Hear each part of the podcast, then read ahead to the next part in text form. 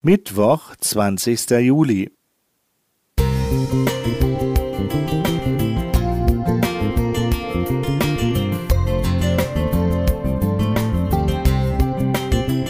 Ein kleiner Lichtblick für den Tag.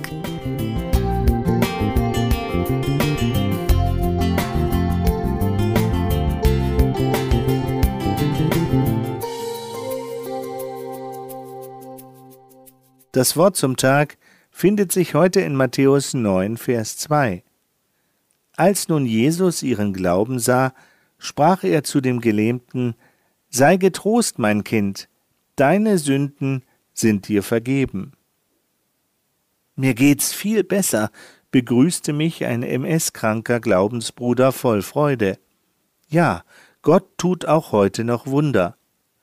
Doch dann hörte ich von einer krebskranken Mutter. Die junge Christin ergab sich ihrem Schicksal in der Ansicht, es sei wichtiger, heil zu werden, als nur geheilt.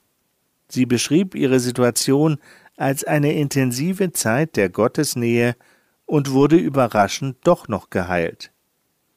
Gott zeigt noch andere Wege, vielleicht besonders für unsere Zeit, wo Menschen bevorzugt durch Jugend, durch Schönheit und Gesundheit geachtet werden. Wenn dann Paulus in 2. Korinther 12, Vers 7 von einem Pfahl im Fleisch berichtet, wünscht er in Römer 8, Vers 18 wohl auch Geduld, da dieser Zeit Leiden nicht ins Gewicht fallen gegenüber der Herrlichkeit, die an uns offenbart werden soll. In den Heilungsberichten der Bibel kommt es häufig vor, dass Jesus dem Kranken vor dem Gesundmachen seine Sünden vergibt. Was würden wir uns lieber wünschen? Geheilt sein oder Heil? Beides brauchen wir. So vertraue ich mich meinem Heiland an, wie es die genannten Kranken taten. Bei Sündenvergebung geht es um unsere Beziehung zu Gott. Gewisse Schriftgelehrte erkannten Jesus nicht als Gottessohn an. Mit diesen musste der Herr erst klären, in Matthäus 9 in den Versen 2 bis 6, wer allein die Autorität besitzt, Sünden zu vergeben. Heilung wie Heil berücksichtigt auch Jakobus mit einem ganz speziellen Angebot, der Krankensalbung aus Jakobus 5, Verse 13 bis 18. Durch Gottes Gnade durfte ich ein paar Mal erleben, wie dadurch Heilung geschah.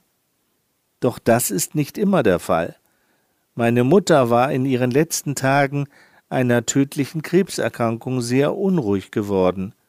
Sie wurde nicht wieder gesund, durfte aber nach der erwünschten Salbung friedlich einschlafen. Mit den Worten aus Psalm 103, die Verse 2 bis 4 und 13, möchte ich Gott von ganzem Herzen für seine Führung danken.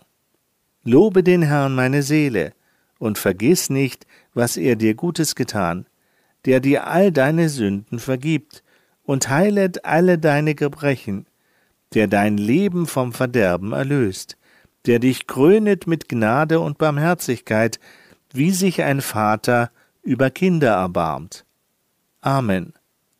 Albrecht Höschele